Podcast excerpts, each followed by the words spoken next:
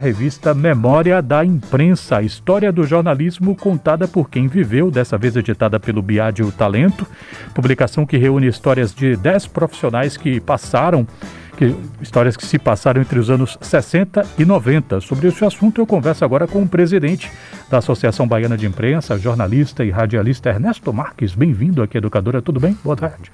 Boa tarde, Renato. Boa tarde, Flávio, todos os colegas aqui do, do. É uma alegria estar aqui de para mim é uma novidade. Eu sei que vocês já estão cansados de ouvir elogios pelas novas instalações, pelos estúdios, né? Mas para mim que estou vindo aqui pela primeira vez é um impacto, porque eu conheci essa casa há muito tempo, né? Então estou vendo essa cara nova. Sei o quanto isso é importante para quem trabalha aqui, né? A satisfação da gente ter um ambiente que ajuda, né? Que joga a gente para cima, que valoriza o trabalho da gente. Então parabéns a todos vocês do do IRDEB por essa fase nova que que o IRDEB está vivendo, que a Rádio Educadora está vivendo. Eu sou um ouvinte do Multicultura de longa data, né? Já, já vi alguns âncoras do Multicultura e acompanho também o teu trabalho aqui. Veja, na verdade, assim, de revista é a primeira vez que a gente está fazendo. É, o, é, é, vamos dizer assim, a quarta edição do projeto Memória da Imprensa, começou mais ou menos 15 anos atrás, até a terceira, vamos dizer assim, a gente usou a linguagem do documentário, do vídeo documentário, Primeiro com Jorge Calmon, que é uma figura importantíssima na história da imprensa baiana. Talvez seja, Renato, eu não, não, nunca fui pesquisar para checar essa informação, mas talvez o doutor Jorge tenha sido o chefe de redação mais longevo da história da imprensa brasileira, seguramente da imprensa baiana, isso não tem dúvida. Mas um cara comandar uma redação por mais ou menos 60 anos não é brincadeira, né? Ele morreu aos 90 e poucos, ainda lúcido, ativo, escrevendo quinzenalmente um artigo e publicando no Jornal à Tarde. Então, esse foi o nosso primeiro personagem. E foi só um documentário, né? Editado e dirigido pelo Roberto Gaguinho, nosso colega saudoso Roberto Gaguinho. O segundo personagem foi também um titã da imprensa baiana, que foi o nosso Pena de Aço, João, João Carlos. Carlos Teixeira Gomes. Também dirigido por, por Gaguinho. Né? E com todo assunto desse dentro da diretoria da BI, a gente discute muito, debate muito, às vezes o coro come, tensiona e tal, né? questionamentos de tudo, você junta um bando de jornalistas, não pode ser de outro jeito. E nesse questionamento sobre o projeto, é, na terceira edição, já com Floresvaldo Matos, aí Gaguinho infelizmente já não estava mais entre nós, quem dirigiu foi Valber Carvalho, também foi aqui da casa do, do IRDEB, é, e Valber conseguiu encaixar, eu acho que o, o formato que mais interessa para gente. Porque é, é, fantástico quando você faz uma entrevista assim, imersiva, uma entrevista mais profunda, sem pressão nenhuma de tempo. Né? E ele fez com, com Florisvaldo, foram acho que duas rodadas, um total de mais ou menos de gravação bruta, assim, de tempo bruto de entrevista, de conversa, sete horas, sei lá, em torno disso. Depois ele tirou aquelas gordurinhas, a hora que você fica assim, foi lembrando de alguma coisa, ou gaguejo e tal, tirou isso, essas gordurinhas, e aí tem mais ou menos cinco horas, um pouco mais de cinco horas de depoimento líquido, assim, sabe, de, de conversa direta de um cara com o Floresvaldo Matos, que é, assim, tem até um poema dele aqui na contracapa da revista, belíssimo, né, que é uma homenagem a, a Capinã, que a gente achou muito oportuno, muito atual, e fizemos, aproveitamos o espaço para um institucional da BEI com, com um poema de Flori, que é um, você imagina, eu tenho o privilégio de ter um cara como Florisvaldo Matos, é meu segundo vice-presidente, o primeiro é o Luiz Guilherme Pontes Tavares, jornalista, historiador, uma figura também fantástica. Então, essa convivência com essas figuras é que produziram é, esse, essa revista aqui, que é uma preocupação nossa, na verdade, de não perder. Aqui no texto de apresentação eu cito uma figura assim, para quem é conhecedor da velha boemia, da, da velha cidade da Bahia, para quem é, atuou da imprensa, né, nesse lado boêmio da imprensa, todo mundo ou conheceu já ouviu falar de alguma maneira em Jeová de Carvalho. Né? Então eu citei Jeová para dizer assim, quantas histórias a gente perdeu de grandes jornalistas, de grandes radialistas, né, que tiveram uma passagem marcante pela comunicação baiana e por alguma razão não houve a preocupação, não houve a oportunidade de se registrar esses testemunhos para que a gente fizesse esse grande quebra-cabeça contar uma parte da história da Bahia mesmo, e da história de Salvador, a partir do relato desses profissionais, porque você aqui vive muita coisa que te afeta pessoalmente, porque você, claro, é, age e reage a cada notícia que você dá, como você estava dando agora há pouco, sobre essa coisa pavorosa que é a CPI do MEC. Não tem como a gente não, não se sentir afetado por isso, né?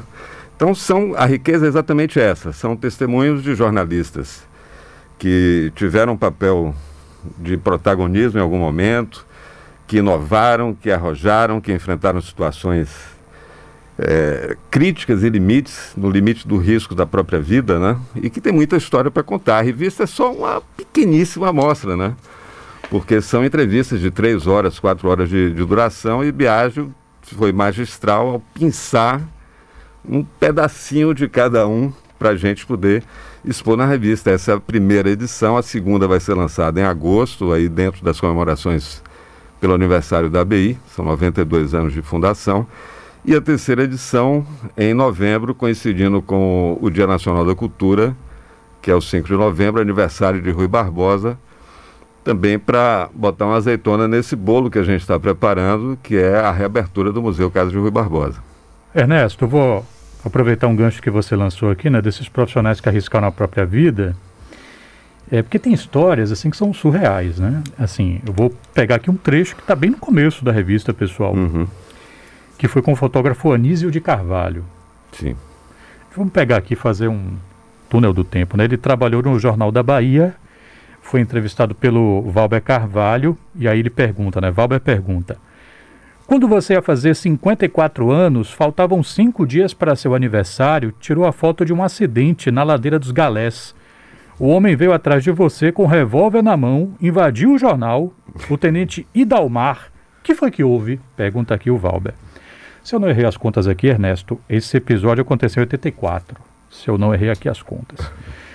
Aí o Dionísio responde: O Jornal da Bahia já estava junto, no mesmo prédio, com a Tribuna da Bahia. Eu vendo ele bebendo, fazendo a coisa, comecei a fotografar. Ele disse: Você me fotografou? Eu disse: Sim. Ele partiu para cima de mim, eu corri.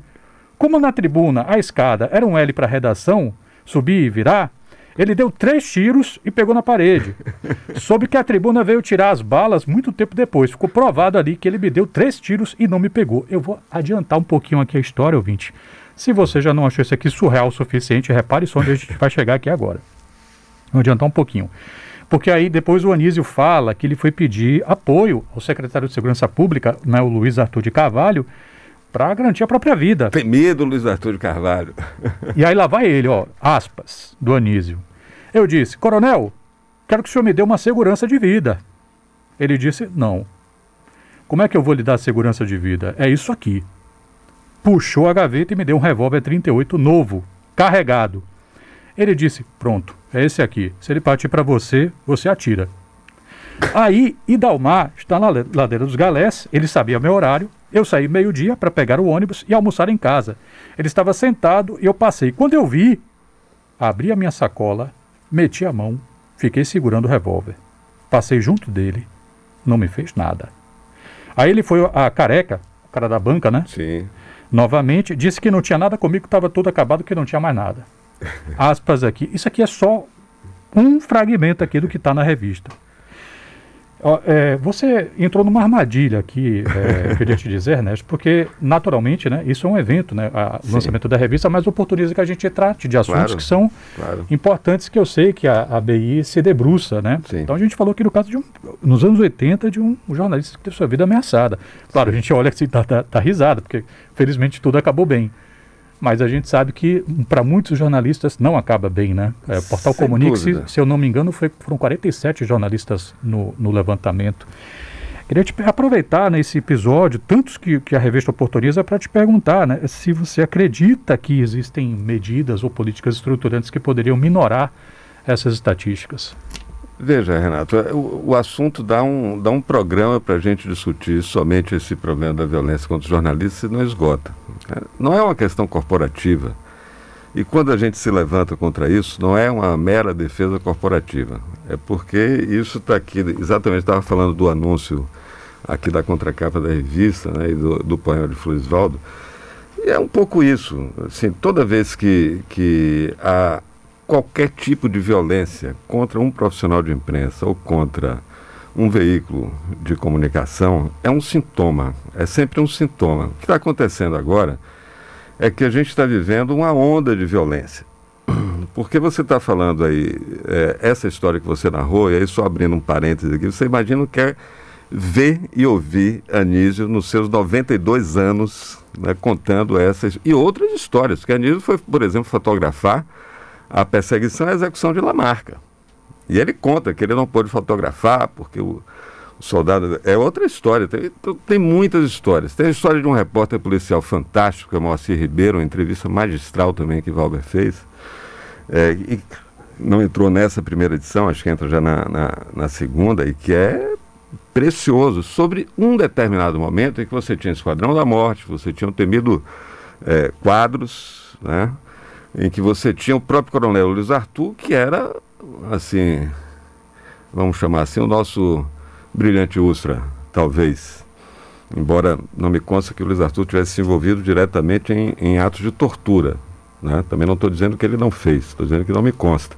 Mas era o maestro daquela máquina monstruosa que operou o sistema de repressão naquela altura. O que nós estamos falando de hoje e das ameaças que nos assombram hoje é num contexto completamente diferente, em que a ordem é a democracia e a subversão da ordem é qualquer tentativa de derrubar o sistema democrático. Então essa coisa chega a ser tosca, chula, ridícula às vezes, de pedir o AI-5 de volta, de pedir intervenção militar, entendeu? De defender a tortura ou de defender a censura né? ou grandes assediadores com muito dinheiro, como o dono da rede de lojas Avan, que talvez seja hoje o maior assediador de profissionais de imprensa do país, que usa o seu poder econômico para pagar advogados caros e perseguir jornalistas e calar, para que ninguém fale do nome dele. Então eu nem cito aqui, porque de repente eu cito e o cara resolve me processar. E eu vou ter que gastar meu tempo, gastar dinheiro com advogado, depender de quem me defenda, contra um gigante né, que compra um avião de 200 milhões de reais financiado pelo BNDES. Né? Então é esse tipo de coisa. Nesse caso, especificamente desse ano, a gente tem conversado muito, tem conversado com, com o Moacir, presidente do Sinjorba, e com outras é, representações, outras lideranças de outros segmentos, é que eu acho que as eleições desse ano, para além da polarização, desse clima de, de eu não gosto da palavra radicalização, porque eh, seria um confronto entre radicais se você tivesse radicais de esquerda contra radicais de direita. Eu até gostaria que fosse isso. De pessoas que soubessem sustentar suas posições. O problema é quando entra em cena um agente político tosco, que não leu e não quer ler, que não estudou e não quer estudar, que não conheceu e não quer conhecer a realidade e quer tomar posições, às vezes violentas, com base apenas na informação que lhe chega pelo líder de sua tribo. Né? Até aí seria apenas desagradável, mas o problema é que nós temos mais de 400 mil pessoas com armamento legal municiado e com inclusive vários desses com autorização para circular com armamento municiado.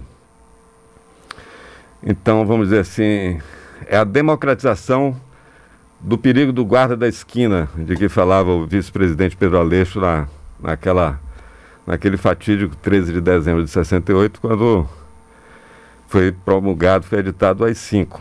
É como se você tivesse, de fato agora, em cada esquina, um guarda da esquina emulado, assulado, animado a ser violento, a achar que pode enxergar num jornalista um inimigo a ser abatido né? E isso ser, inclusive, glorificado, porque é o que a gente vê isso. Às vezes, quando a gente denuncia um sujeito, por exemplo, o presidente da Caixa Econômica, agora denunciado mais uma vez, né, porque é reincidente, por assédio sexual, várias denúncias contra esse cara. Para nós que nos indignamos contra esse tipo de prática, é um absurdo. Para a bolha que apoia, ele vira herói. Um homofóbico vira herói. Deixa eu pegar uma um, parte aqui no Um algoz você... jornalista vira herói.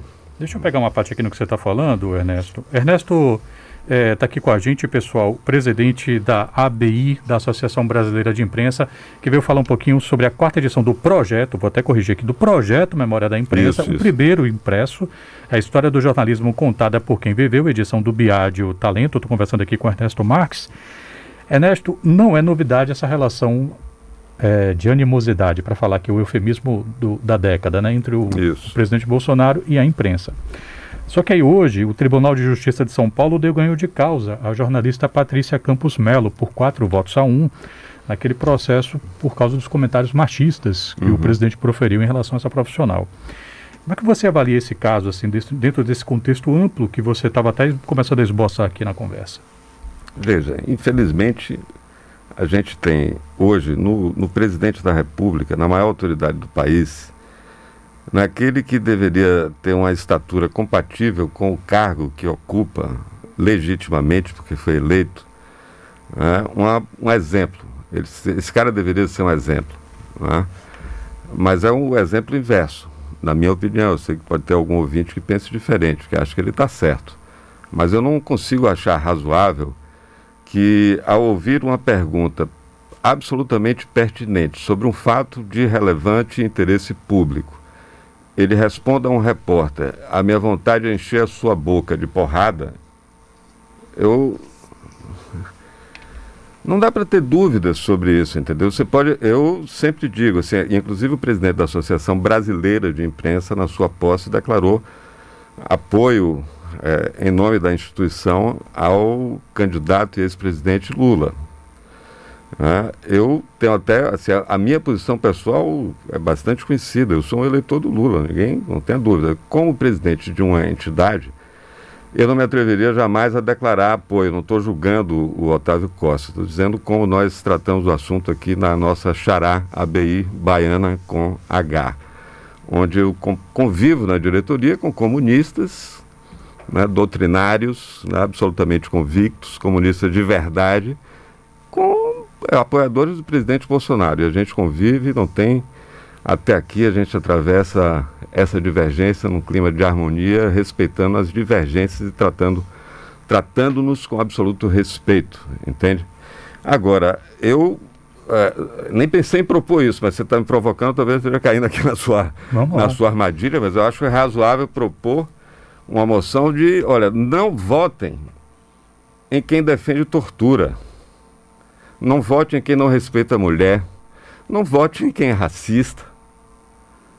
Né? Eu não estou querendo defender que você escolha um determinado candidato, mas até por um interesse, por uma posição corporativa, vamos dizer assim, como infelizmente, eu repito, o presidente da República é tão enfático, é tão incisivo e é tão ameaçador quando se dirige, inclusive especificamente a jornalistas mulheres, como foi o caso da, da Patrícia é, Campos Melo, mas aqui também com a nossa colega Adriana Oliveira, Veiga da, da TV Aratu, e depois a sua, a sua segurança com Camila Marinho da, da TV Bahia. E, e a gente pode fazer uma lista interminável dos colegas que são ou intimidados ou são agredidos, ou são ameaçados, ou pelo presidente da República, ou pelos seus auxiliares. Isso é festejado entre eles, é isso que é estarrecedor. Isso é festejado entre eles. Agora, o mais absurdo é assim, é razoável que Anísio tenha corrido de balas quando o próprio secretário de Segurança Pública, sendo um oficial do Exército, deu para alguém dessa forma uma arma ilegal. Ou deu ilegalmente uma arma, alguém armou um cidadão ilegalmente. Na época era ilegal e ele tinha consciência que ele estava cometendo um crime. Hoje, né, não se admite que um jornalista tenha receio de ir à rua cobrir uma eleição, porque é nossa obrigação. Da mesma forma como é uma obrigação de um militar ir para o fronte, a nossa obrigação é cobrir. E isso não pode significar para nós um risco de vida. Não deveria, até pela importância do serviço que a gente presta. Né? Ernesto, é, eu vou aproveitar também para falar um pouquinho sobre a ABI. Né? A revista é uma das ações da ABI. De uns tempos para cá eu percebi algo que pode não ser uma novidade, pode ser algo que eu estou apenas percebendo agora. Uhum. Né? Então, por exemplo, em junho, só nesse mês, você participou de um evento da Academia de Letras da Bahia para discutir a democracia. E no dia 15, também nesse mês, o auditório da entidade recebeu o quinteto de sopros da UFBA. Uhum. Então, é, eu sei também que no ano passado rolou uma atividade conjunta entre a ABI e a ALB, a Academia sim, de Letras sim. da Bahia. Teve inclusive a participação do Antônio Torres, né, imortal baiano daqui da ALB, também da, da, da ABL. É, o que me parece assim ser uma, uma, uma, uma série de iniciativas que colocam a ABI em diálogo, inclusive com a vida cultural da cidade. Né? É, queria saber de você o que, é que essas iniciativas representam para a entidade.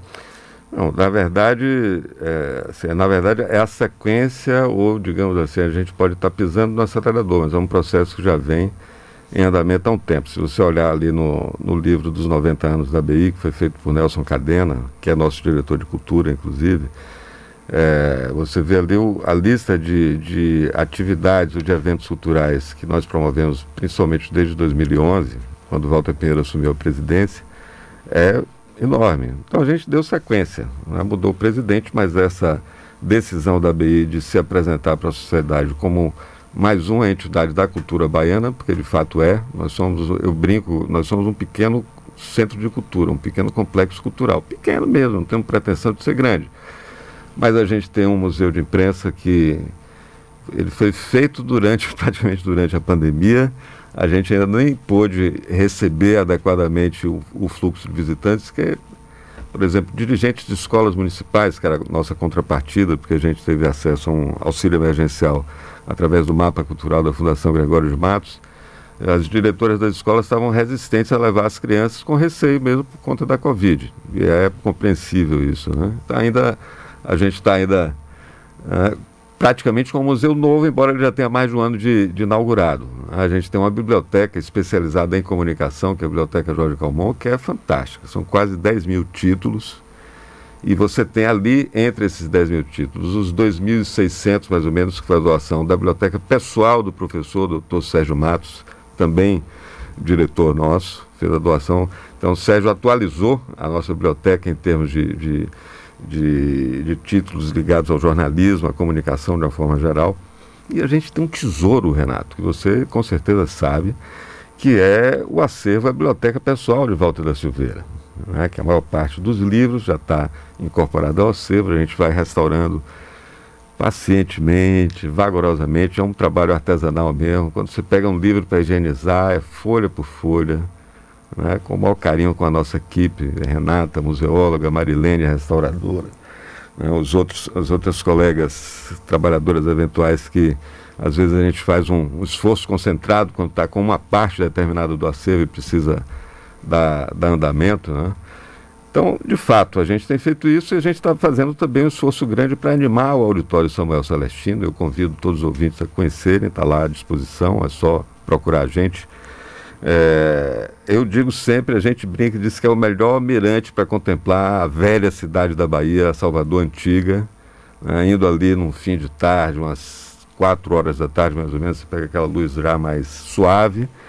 E a gente tem feito nas noites de lua cheia, junto com a Escola de Música da UFBA, né, foi uma parceria que nós iniciamos, na verdade, em 2019, interrompida pela, pela pandemia, agora a gente já retomou, né, que é a série Lunar.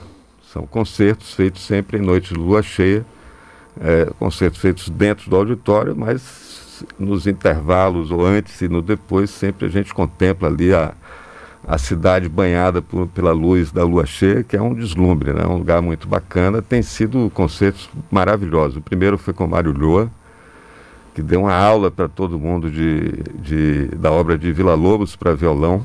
Né? Foi fantástico. Assim, deu, deu overbook. Eu tive que mandar fechar o portão, porque foi acho, quase três vezes o público que a gente estava esperando e a gente teve que restringir por questão de segurança mesmo. Né? Com o Quinteto também foi maravilhoso. A programação está linda, está muito bacana. Vai terminar em dezembro com o Madrigal no concerto de Natal. Maravilha. O nosso ouvinte Magnaldo mandou uma mensagem aqui. Estou ouvindo Multicultura, estou gostando da fala do garoto Ernesto. Opa, obrigado. Garoto Ernesto. Já segui os conselhos dele. tá bom, Magnaldo. Obrigado pela participação. Obrigado também a Fátima, mandou uma mensagem aqui bem carinhosa. Obrigado, Fátima. Meio-dia, 32 minutos. Gente, é isso. O Ernesto Marques está à frente da BI, que está eh, lançando essa primeira versão, primeira versão em revista desse projeto que é o Memória da Imprensa. Quem quiser adquirir um exemplar ou saber como é que, é, é enfim, a gente está começando a distribuir a, a, edição impressa. Ela tem uma tiragem limitada, né? São mil exemplares apenas. Nós fizemos questão de começar distribuindo para os nossos associados, vão receber por, por correio. E a gente vai fazer uma distribuição dirigida, começando pelas assessorias, pelas agências, né? Porque é uma revista dirigida prioritariamente, mas não exclusivamente, para o nosso mundo aqui da, da comunicação. Mas ela vai ter também a sua versão digital, vai estar disponível e acessível é, no site da ABI, né? ABI IFE, né? ou tracinho, bahia.org.br. Ernesto Marques, radialista e jornalista, presidente da ABI, muito obrigado pela gentileza da vinda aqui falar que você falou da Academia de Letras, Sim. rapidamente, foram três, dois simpósios jornalismo e literatura que foram feitos com a Academia, fantásticos, os dois, o Ardep Serra, presidente, Sim. já está provocando a gente para a gente fazer o terceiro. E nossa colega Suzana Vajão ainda está fazendo uma outra provocação para a gente fazer uma outra coisa, se der certo, vai ser muito bacana também, vai ser assunto para você trazer eles aqui no, no Multicultura e conversar com seus ouvintes. Vai ser muito bom. A gente sabe que não falta liga, né? Entre jornalismo e literatura e oh, profissionais que fazem a liga. De Antônio Torres, o Rui Pinheira Filho, uma galera. Muito obrigado, Ernesto. Até a próxima. Obrigado, Renato. Obrigado a todos os ouvintes. Abração.